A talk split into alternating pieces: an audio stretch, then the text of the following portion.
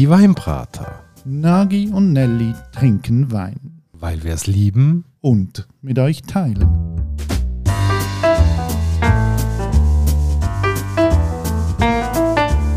Hoi Nagi, Ciao Nelly und hallo liebe Hörerinnen und Hörer zu einer weiteren Folge Die Weinbrater. Heute mit dem Nelly, der frisch aus der Ferien zurück ist. ja, ich bin am Bodensee, gewesen, sehr schön. Gewesen. Wem hat es dir gefallen? Ja, weil das hat auch damit zu tun mit der ersten Entdeckung, die ich in meinen Ferien gemacht habe. Ich bin nämlich an meine Unterkunft hergekommen und dann habe ich gerade gesehen, 30 Meter von der Unterkunft weg hat es eine Weinhandlung. Und dann habe ich schon gewusst, mal, ein Teil von der Ferien zumindest ist schon mal gerettet. Ja, ich habe gedacht, du bist relativ lange weg gewesen, hast mir also gefehlt. Ja, weißt du, manchmal trinke ich auch ohne dich Wein.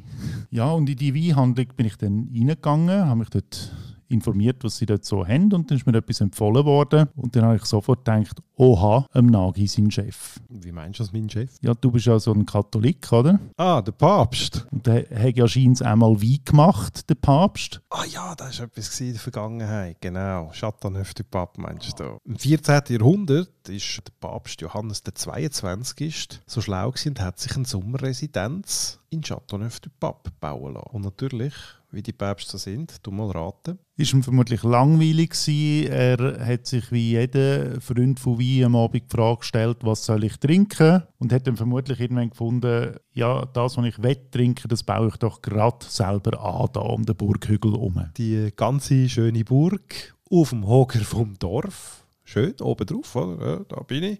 Und unten dran zu seinen Füßen natürlich ein Rebberg mit 13 Traubensorten, wie man es kennt in Chateauneuf. Was aber das Spannende ist für die Region, um wir uns jetzt bewegen, das ist ja die südliche Rhone, wie die Trauben gezogen werden. Normalerweise kennst du es ja, oder? du hast so zwei Pfosten, zwischen diesen Pfosten ziehst du einen Draht und dort lässt du die Trauben aufwachsen. Genau, und dann wird angebunden und abgeschnitten und wie man es halt kennt. Aber in Chateauneuf kennen sie das nicht. Dort, traditionell nennen wir das Gobelet. Und Gobelet ist eigentlich so in der Regel ein, zwei, drei Trauben, Stöcke, die nacheinander sind. Dann werden die ineinander verwunden, wachsen auf und die tun wie ein Busch wachsen, ohne Hilfe. Und das Tolle an dem ist halt, dass dann die Trauben, die reifen relativ bodennäher sind. Und aus was besteht der Boden? Der Boden der hat ganz grosse Kieselsteine. Die Franzosen nennen das auch Caillou oder äh, Golet. Und die Golet, die sind eigentlich ähm, wie ein Wärmespeicher, weil die Sonne scheint ja den ganzen Tag dort drauf. Die speichern die Wärme und in der Nacht geben sie die wieder ab. Und das ist vor allem früher, wo das Klima noch ein bisschen kühler war, total wertvoll gewesen, weil die Trauben haben dann auch in der Nacht Wärme bekommen und das hat einen Einfluss gehabt auf das Reifeverhalten der Früchte. Und hat einen Einfluss gehabt, dass eben die Weine ein gewisses Gewicht, einen gewissen Alkohol erreicht haben, ihnen eine Vollmundigkeit gegeben haben, die wirklich legendär war und der Wein eben wirklich zu dem Papstwein gemacht hat, sozusagen, wo er dann nachher dafür qualifiziert hat. Gut, und jetzt kommen wir zurück auf die Papstburg. Du hast sie vorher beschrieben, die steht auf dem Hügel oben. Heute ist es nur noch eine Ruine, aber am Fuß dieser Burg hat es einen Weinbetrieb, nämlich die Domaine de Beaurenard und von dem Weinbetrieb ist auch die Flasche, die heute hier auf dem Tisch steht. Genau, und wenn ich die Flaschen anschaue, dann warte ich eigentlich nur noch darauf, dass du uns auch etwas über die Etikette erzählst. Ja, also wenn man die Flasche anschaut, dann ist die zuerst mal recht traditionell. In die Flasche eingegossen sind die Insignien vom Papst, also Papstkrone und zwei kreuzte Schlüssel. Das ist so das traditionelle Symbol, wo der Wein vom, aus dem Chateauneuf du Pape entsprechend kennzeichnet. Unten auf der Etikette, die ist unprätentiös, hat so ein bisschen geschwungene Schrift und goldige Lettern, steht Anthemis drauf. Das ist einfach eine Referenz an den Wein, der heißt so. Es hat ähm, ein Symbol drauf vom Heidekraut, das hat glaube ich ein zu tun mit der Bio-Ausrichtung von dem Betrieb und der Rest ist Typografie.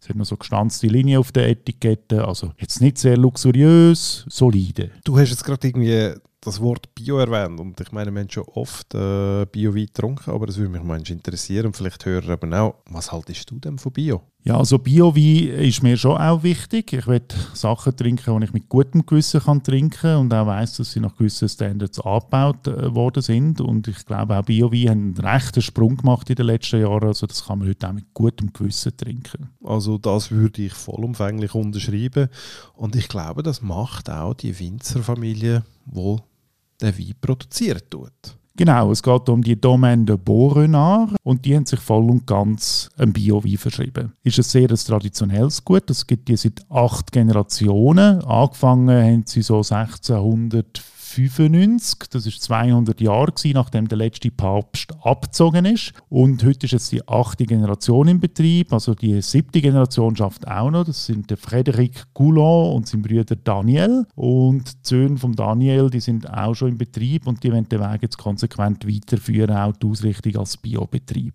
Nein, das klingt ja wahnsinnig lässig. Ähm, jugendliche Power, aber irgendwie, äh, da ist noch wahnsinnig viel Tradition um. Ist das nicht noch alles ein bisschen verkrustet? Ich glaube, das ist ein Weinbetrieb, der es eigentlich schafft, sich zu erneuern, weil die junge Generation in diesem Betrieb, die sind sehr innovativ. Was ist für dich denn das besonders Innovative, was dort dazu bringt? Also der eine von diesen jungen äh, Nachkommen, der ist beispielsweise im Verband der jungen Winzer und das finde ich sehr spannend spannend, weil das ist überall zu beobachten, finde ich, auch in der Schweiz, nicht nur in Frankreich, dass jetzt so eine neue Generation nachkommt, die sehr modern eingestellt ist, die sich auch vernetzen mit jungen Leuten, die neue Ansätze sucht. Und zum Beispiel die beiden da, die starten auch immer wieder Aktionen. Eine ist beispielsweise der Marathon des Arbustes. Das ist das Projekt, wo sie auf einer Marathondistanz, 42 Kilometer, durch Châteauneuf du Pape durch, einfach zwischen den Weinreben Büsche pflanzen und Bäume zum Bio Biodiversität erhöhen. Ja, ich würde sagen, das ist ein Votum für Bio, aber nach so einem Marathon komme ich Durst über.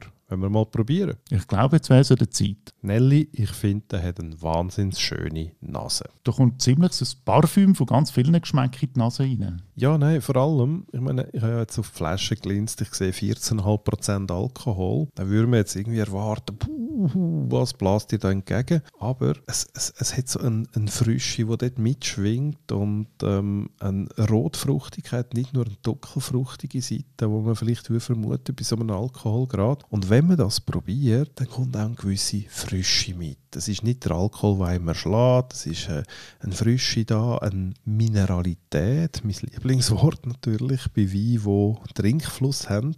Und beim Trinkfluss finde ich einfach auch, hey, das Ding, das geht richtig gut durch den Gaumen, den Hals durch ab, so dass man wirklich Lust auf den nächsten Schluck bekommt. Ich bin ja Novize. Ich probiere jetzt meinen ersten Chateauneuf du Pape. Ich habe noch nie einen Chateauneuf du Pape gehabt eigentlich nur durch erstaunlich, aber ich habe gar keine Referenz mit, was ich das kann vergleichen. Was ich kann sagen ist, also der Wein passt mir sofort, der hat sehr etwas Schönes, der geht sofort rein, er hat die Leichtigkeit, die du angesprochen hast, finde ich auch. Also da macht man nicht viel falsch. Ich bin jetzt eigentlich überrascht für das, dass es auch ein bisschen Zufallskauf war. Ich kann mir etwas empfehlen und das einfach mal mitgenommen, ohne wissen, was dahinter steht. Bin jetzt eigentlich positiv überrascht, dass es kein Fehlgriff war. Das andere, was ich einfach finde, ist, ähm ähm, jawohl, es ist äh, ein Chateauneuf. Für mich jetzt am Gaumen nicht ein typischer Chateauneuf. Ich hätte ihn vielleicht ein bisschen intensiver, ein bisschen gewaltiger, monumentaler erwartet. Ist denn das für dich so Chateauneuf? Das sind so Bomben, wie wo einem so flashen und wo gerade so vollmundig rund reinknallen. Ist das für dich Chateauneuf? Nein,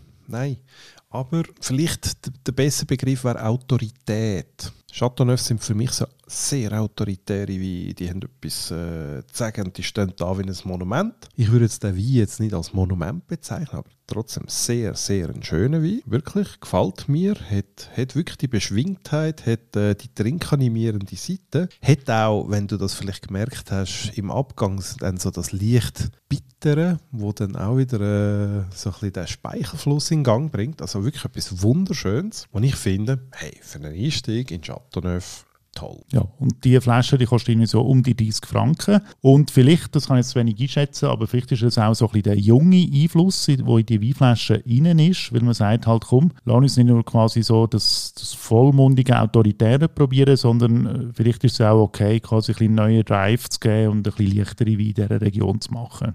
Nein, also Deutsch gesagt, für 30 Stutz und Most, äh, das darfst du geben. Ist jugendlich, macht einem wieder jugendlich. Ja klar, der Jungbrunnen, ich gehe jetzt gerade Liegestütz machen und dann ab ins Bett.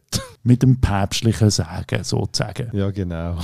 Ja gut, dann würde ich sagen, wir belohnen es mal bei dem. Das wäre die heutige Folge gewesen. Wenn ihr mehr Lust habt auf die Weinbrater, geht auf unsere Homepage www.dieweinbrater.ch. Da könnt ihr auch all unsere vorherigen Folgen anschauen. Und sonst würde ich sagen, Nagi, Amen. Amen für immer und ewig. Tschüss, Nagi. Ciao, Nelly.